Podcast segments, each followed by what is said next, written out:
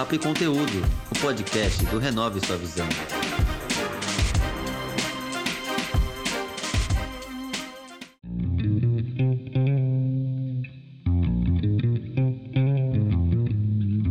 Sou Marcos Menezes e esse é o podcast Papo e Conteúdo, que tem como objetivo inspirar pessoas com histórias e exemplos, mostrando que com trabalho e paciência é possível alcançar seus objetivos.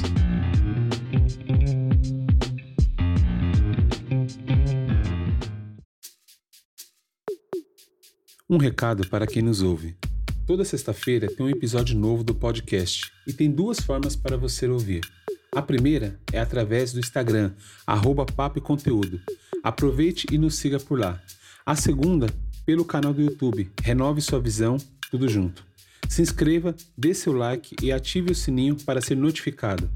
E se você gostar desse episódio e de alguma forma te ajudou, compartilhe com seus amigos e familiares.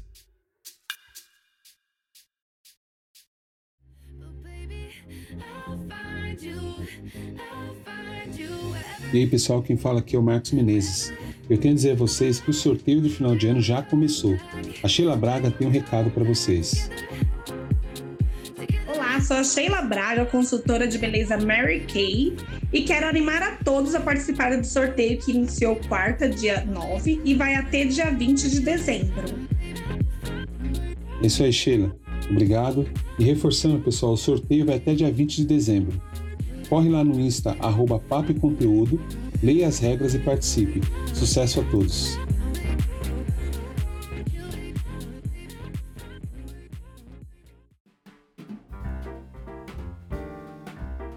Oi, pessoal do Papo e Conteúdo.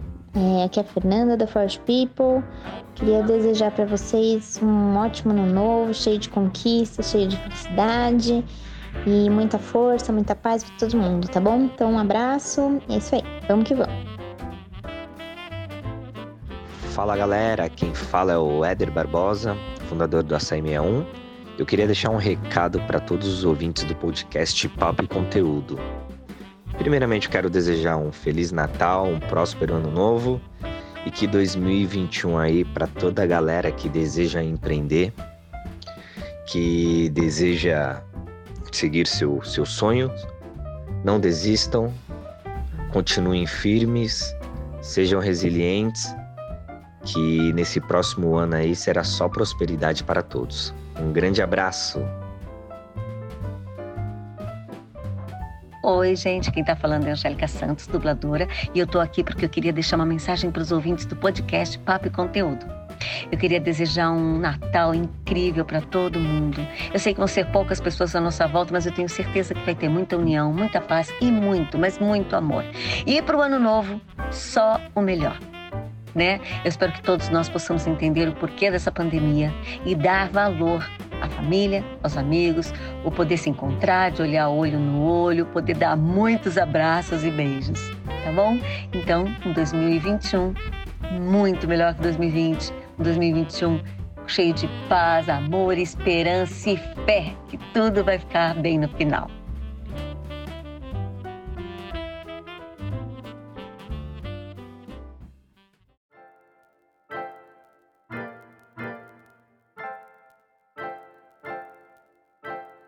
Olá pessoal, no episódio de hoje nossa conversa será com a Tatiana Ster. Ela é a proprietária da Tati Ster Acessórios. Tudo bem, Tatiana?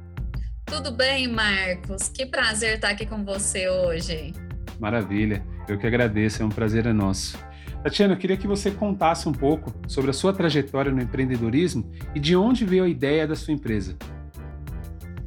Então, Marcos, eu falo que eu sou empreendedora nata, né? Porque as pessoas, inclusive, confundem muito ser empreendedor com ter um negócio, né? E a gente pode ser empreendedor mesmo sem ter um negócio, as nossas atitudes. Então, eu falo que desde sempre na escola eu fazia trabalhos com os colegas e, e cobrava, e fazia coisa para as amigas, né? É, é, ser empreendedor é a gente criar, pegar as nossas ideias e transformar em algo de resultado para a gente, para nossa família, para a comunidade. E aí eu sou mineira, né? Nasci em Uberlândia, aqui no Triângulo Mineiro. Morei minha infância aqui, depois na adolescência eu fui morar numa cidadezinha pequena de 14 mil habitantes. Fui morar inclusive na zona rural e foi um choque para mim, assim, porque eu era pré-adolescente, né? E morar na zona rural foi assim um desastre. Mas eu falo que também foi uma atitude, né? De, de falar assim, olha, mas é isso que eu tenho, então eu vou aproveitar o que eu tenho. Então eu fiz muitos amigos, eu cheguei a fazer faculdade morando nessa cidade, mas eu estudava em uma cidade vizinha que eu viajava todos os dias, né, para fazer a faculdade. Aproveitei muito, fiz muita amizade, comecei a trabalhar cedo, comecei a trabalhar em loja de eu ia falar loja de roupa, mas nem era só roupa, era, era loja de tudo que tinha lá. Era roupa, era tecido, era acessório, era tudo, decoração. Cidade pequena, né? As lojas vendem, vendem tudo. E, e, e eu sou formada em História. E aí, antes de formar mesmo, eu já comecei a dar aulas, né? Substituir professores. E assim eu fiquei, é, fui fazendo até eu me formar. E quando eu me formei, eu falei, não, bom, aqui já deu o que tinha que dar.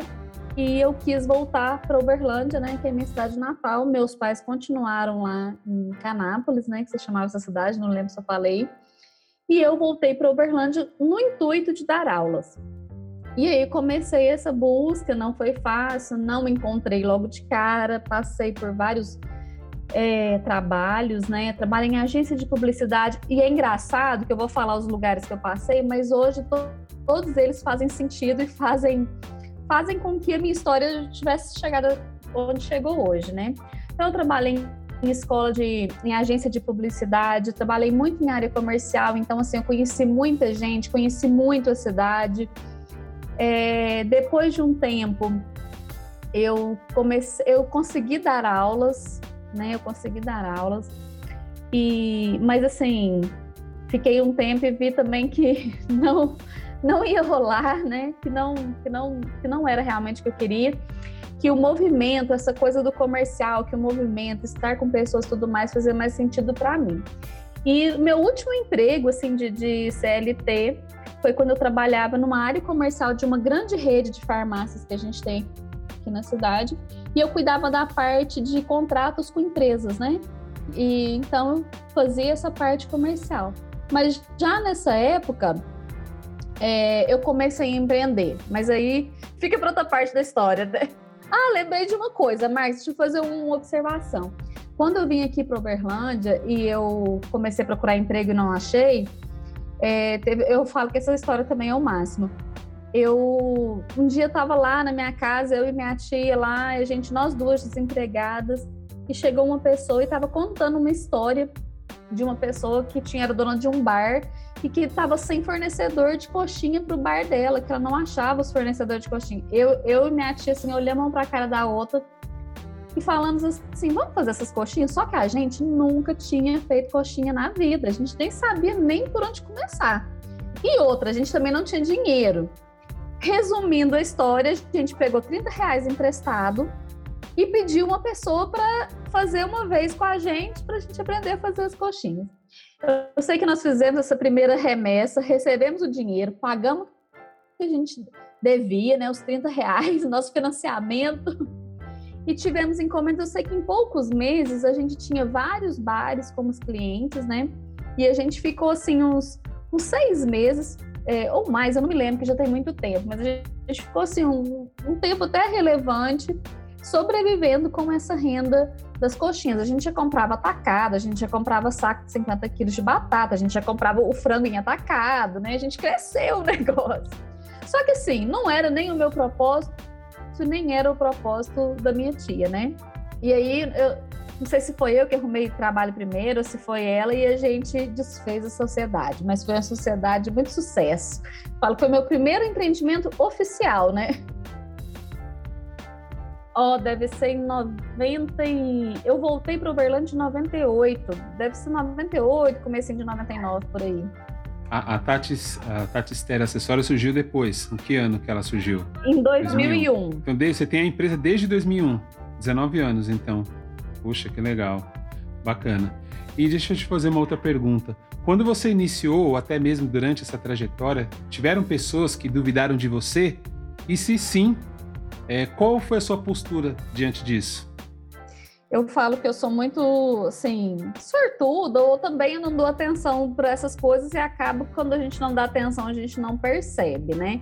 Mas assim, eu tenho, tenho uma situação que eu me recordo, que não é nem da pessoa falar, olha, mas você vai fazer isso mesmo, até porque eu tive bastante apoio assim das pessoas, nossa, faz mesmo, você faz bem. Porque o meu negócio começou assim, né?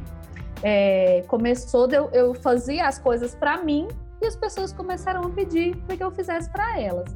Então eu tive apoio nesse sentido, mas eu lembro, porque às vezes também é uma, é uma crítica meio velada, né? Mas eu lembro de uma situação que eu já trabalhava, nem, nem foi assim tanto no comecinho, mas foi, foi mais no começo, né? 19 anos, se eu falar dois anos, é no começo. E eu lembro que eu comprei um apartamento. E aí a pessoa virou para mim e falou assim: Nossa, mas você vendeu seu carro para comprar o apartamento? Você financiou quanto? E eu não tinha vendido meu carro e eu não tinha financiado. Eu tinha comprado um apartamento praticamente à vista. E então assim, você vê que as pessoas não botam fé, né? Elas, como assim, bijuteria? Tá comprando um apartamento assim, fazendo bijuteria? Miçanga com miçanga. Porque quando eu comecei, não eram esses acessórios maravilhosos, esses materiais incríveis, essa variedade que a gente tem hoje. Era era praticamente assim, miçanga, fio de nylon, um cordãozinho, eram coisas bem simples mesmo. Certo. E na questão da concorrência, porque eu imagino que você deva ter uma concorrência muito grande, né? Porque acessórios é, é, existem bastante pessoas que vendem, né? Obviamente que empresas menores, empresas maiores, mas como é para você a questão da concorrência? É, ainda bem que você falou como é para mim a questão da concorrência, né? Porque eu tenho uma forma de ver concorrência seguinte. É, se, eu, se, eu, tiver vários concorrentes e está todo mundo vendendo e o mercado está tá aquecido, ótimo, bom para todo mundo, né? Maravilhoso. Eu já tive aqui na nossa cidade aqui só lojas de materiais mesmo, de matéria-prima, a gente já teve mais de 40. Hoje, para você ter ideia, tem uma.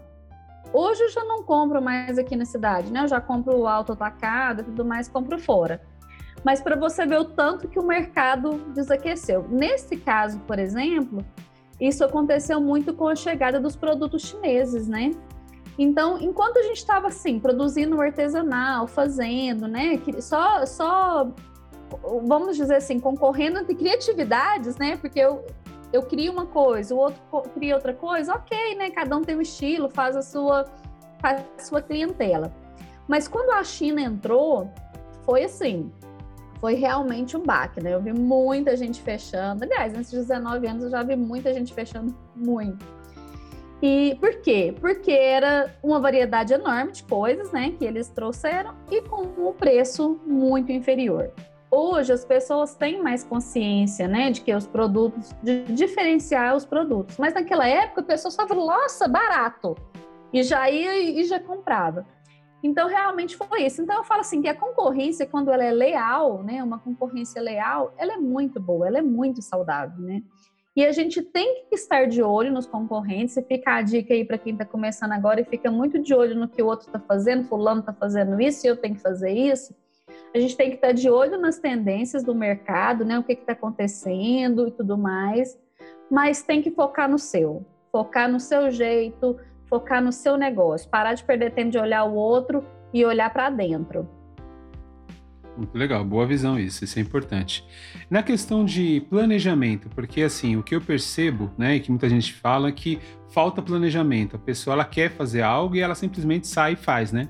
Ela não se planeja, ela não pensa como você falou. É, focar no seu, ou muitas vezes pensar no que, que o outro está fazendo. O que, que você pensa? Como é que é a questão do seu planejamento?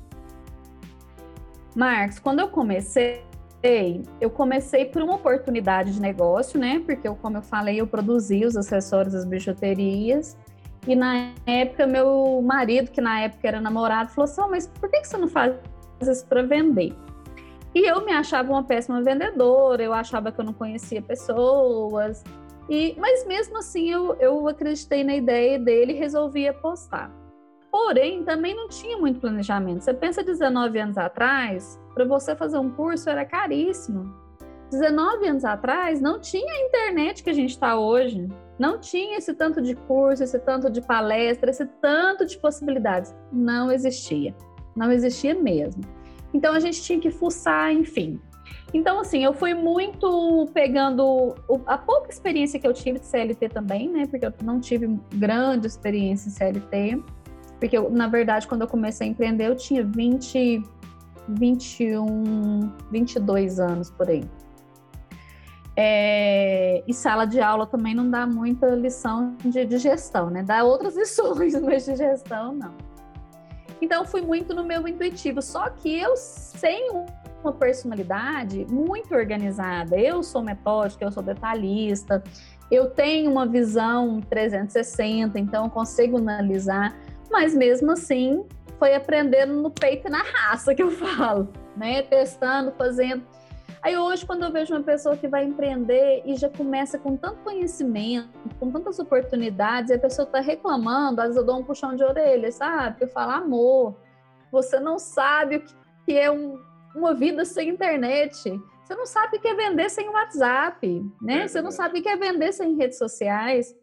Então, assim, mas aí com ao longo do tempo a gente vai lapidando, né? Planejando as ações, planejamento financeiro, né? Muito importante. Não misturar o dinheiro do negócio com o dinheiro, não, não, né? não, não é o que você vendeu que é seu que tá, tem que colocar no seu bolso. Então a gente tem que fazer essas análises, né? E quando o empreendedor começa, e principalmente o pequeno, que começa por, por necessidade, ele preocupa muito em vender, né? Ele não, ele, não, ele não faz muita gestão, ele não preocupa muito com dinheiro, como que está saindo, como que está investindo. Então tem que ter esse cuidado. Maravilha, Tatiana. Obrigado. Eu acho que essa questão até mesmo de você não misturar as contas, né? Da empresa e a conta pessoal, isso é muito importante que eu percebo, é um dos maiores erros que acontecem, né? Com os empreendedores. Agora vamos falar um pouco sobre o seu outro projeto que você tem, que se chama Clube Moeda de Troca, que é voltado ao empreendedorismo feminino. Eu queria que você falasse um pouco sobre ele e sobre se as mulheres quiserem participar, como é que elas fazem. Então, Moeda de Troca surgiu. É, eu falo que, como eu falei, tudo vai casando na vida da gente, né? Tudo que a gente faz, isso vai, vai juntando e, e no momento se reúne falo que eu tive um momento no meu negócio, como eu falei, eu comecei sozinha, sem muito dinheiro, sem muito né, estrutura, sem muito conhecimento, e fui aprendendo as coisas né, na, na luta diária ali.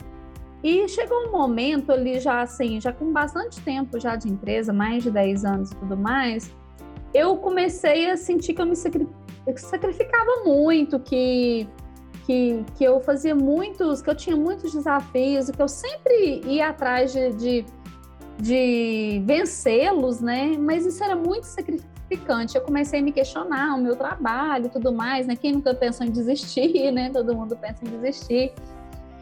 Mas eu falava assim, gente, eu não posso estar fazendo tudo isso aqui só por dinheiro.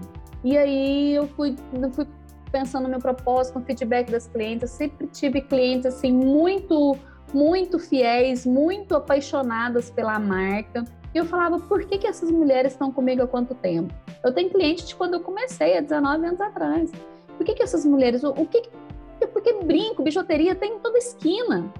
Por que, que elas continuam aqui comigo o tempo todo? Então eu comecei a perceber que eu realmente fazia um trabalho diferenciado de atendimento, de criação de universo da marca, que chegava ao empoderamento feminino. E isso também fez com que eu voltasse o olhar para mim né, visse que realmente eu era capaz de, de fazer coisas realmente especiais e tocar a vida das pessoas. Quando eu descobri isso, eu posicionei mais ainda o meu negócio. Porque eu sabendo que é, eu vendia brincos, mas que eu entregava autoestima, que eu entregava empoderamento feminino, eu todas as estratégias da minha marca se potencializaram para isso. E aí você gasta menos dinheiro com bobagem, né? Porque você não fica tirando para todo lado, você já vai certeiro. Você sofre menos, né? Você se sacrifica menos, você não não fica com raiva de bobagem, né? Porque você está focado, você sabe o porquê que você está fazendo aquilo ali. Bom, todo esse processo e eu falei e eu comecei a ver que as mulheres, principalmente, né? Porque meu público é totalmente feminino, elas precisavam descobrir isso que eu descobri em mim que elas eram capazes de fazer muito mais do que elas fazem e que, e o que o que elas fazem é muito importante. E eu comecei a cada vez mais ser chamada para contar a minha história, para fazer palestra, para fazer né, é, eventos, né, e falar disso, e falar disso dentro da minha história. E eu fui me apaixonando por esse outro lado do empreendedorismo, digamos assim, dos bastidores, né? E nesse momento é, que eu já estava trilhando também esses caminhos de palestras e workshop e tudo mais, uma amiga minha tinha criado o Clube Moeda de Troca e foi uma união de propósitos assim. ela chamou para estar junto com elas e a gente está trabalhando aí há mais de um ano, mais ou menos um ano e meio, com mulheres, né, com pequenos negócios, com mulheres que querem empreender, talvez não empreendem ainda, mas estão com vontade também acompanhar a gente, ou aquelas que têm pequenos negócios, né? E aí a gente faz capacitação, a gente faz palestra, a gente faz workshop, a gente faz roda de conversa, a gente propicia experiências diferentes que elas não teriam. Agora na pandemia, as capacitações online, né? Então a gente vai, é, até o nosso slogan é criar é, possibilidades para gerar novas oportunidades, né? Porque é isso, né? Se a gente é, e, e, o que eu falei, quando eu comecei não tinha nem internet. E hoje, mesmo assim, com a internet, ainda existe muita carência, muita carência. A gente ainda tem muita coisa para ser trabalhada. E aí, esse projeto é lindo, a gente é apaixonada por ele, a gente pensa nele o tempo todo. Quem quiser conhecer, nós temos a plataforma, né, o site, que é o www.clubemoedadetroca.com.br o Instagram, a mesma coisa, Clube Moeda de Troca. É só seguir a gente lá, se conecta com a gente, manda mensagem. E aí, dentro da plataforma, você consegue saber tudo que a gente está tá aprontando aí. Maravilha, parabéns. Boa, boa iniciativa de você e a sua, sua sócia, né? Sua sócia nesse, nesse projeto, muito bom. Eu queria então que você deixasse, Tatiana, uma mensagem final para todos nós. Bom, Marcos, o que eu poderia falar para as mulheres? Eu acho que é mais ou menos isso que eu já falei, né? É que elas acreditem, né, no... Agora eu, eu falo, meu público é totalmente feminino, eu já estou falando só para mulheres, né? Mas o seu não é só feminino, né? O seu também tem homens. Mas então o que eu posso dizer para esses empreendedores, né? Para esses homens e mulheres corajosos, porque para empreender a gente tem que ter coragem, é exatamente isso, não perder essa coragem, né? Acreditar que a gente pode muito mais do que a gente imagina, que o que a gente faz é muito mais importante, vai muito mais além, impacta muito mais do que só aquele nosso mundinho, né? E a gente não pode deixar nunca de. Qual é a palavra que eu posso usar? É, de se movimentar. Se movimentar como? Estudando, buscando, se conectando com pessoas. Conectar com pessoas é muito importante, é muito importante, seja online, seja no presencial. É, conectar com pessoas diferentes do nosso convívio abre muito a nossa mente, né? Então é estudar, é, é estar em movimento, é criar coisas novas. Se você já está sentindo, nossa, isso aqui parece que não está dando mais o mesmo resultado, então está na hora de mudar, vamos criar uma coisa diferente aí. Porque não adianta você ficar chorando.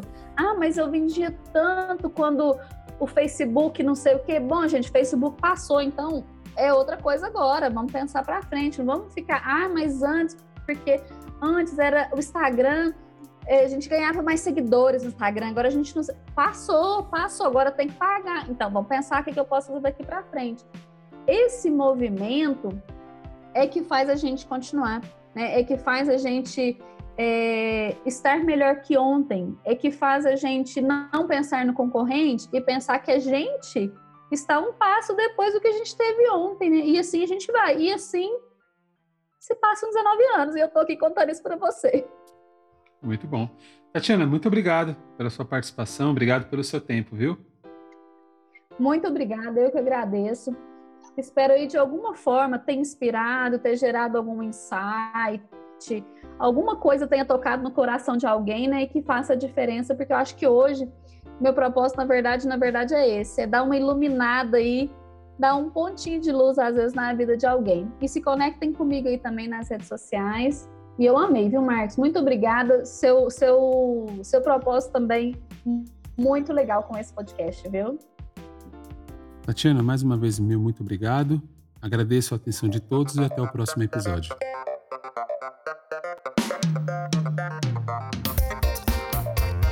Esse foi mais um episódio do Papo e Conteúdo, o podcast do Renove Sua Visão.